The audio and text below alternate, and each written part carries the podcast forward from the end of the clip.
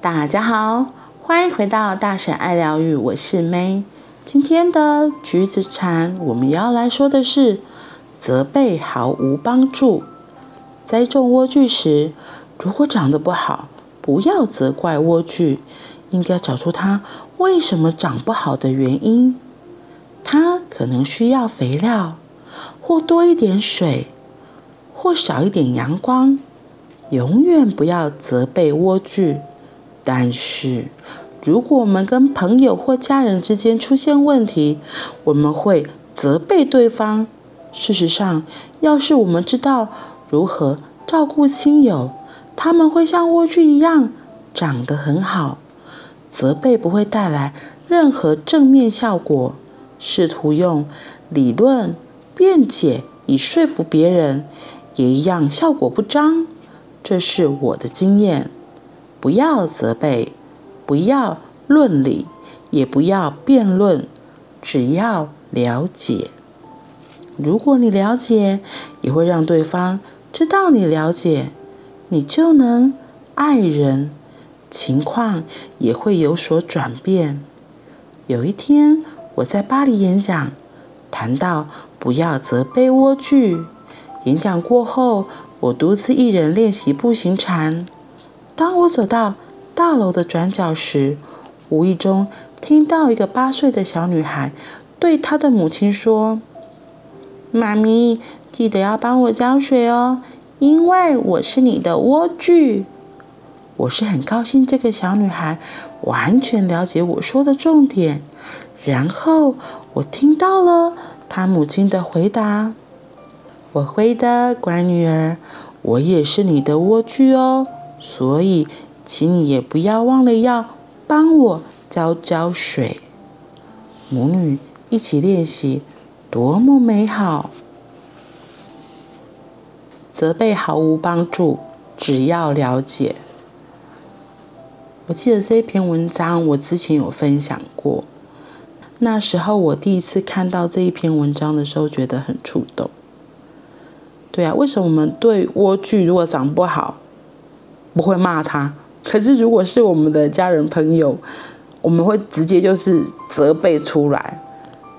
对，所以他这里用莴苣来提醒我们，其实我们的家人、我们的朋友，也都像莴苣一样，是需要被滋养、需要被灌溉的。那在关系里面，怎么样能够灌溉呢？他这里有提得很清楚，就是要。能够爱他吗？所以，当事情发生或是有什么样冲突出来的时候，记得不要责备，不要论理，也不要辩论，只要了解。我觉得在人与人相处的过程中，会发生误会、冲突，很多都是因为不了解对方。我们不明白为什么对方会做这件事情，为什么他会有这样子的情绪。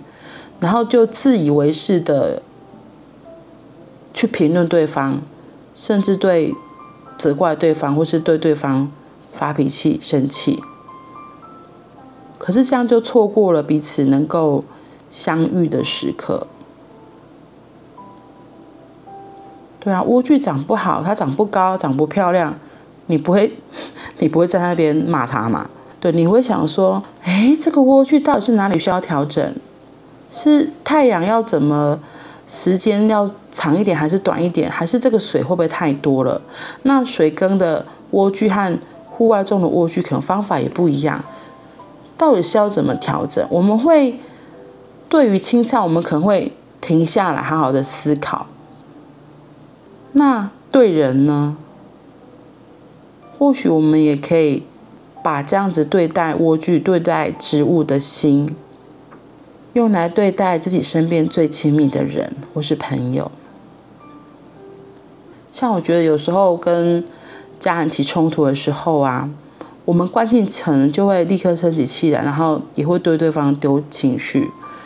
问题是丢了情绪，说了一些话，对于彼此的关系并没有帮助，而且反而会增加一些伤口或是伤痛嘛。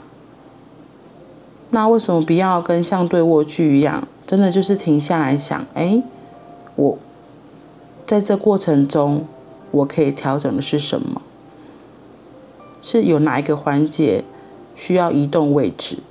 在人与人的相处的关系过程里，我们很容易会想要争辩，都只是为了要证明自己是对的，为了要争论，为了不要输，才会有这些情绪啊感受出来。可是问题是，在关系里，这样子的责备、责怪、辩论是不会为彼此的关系加分的。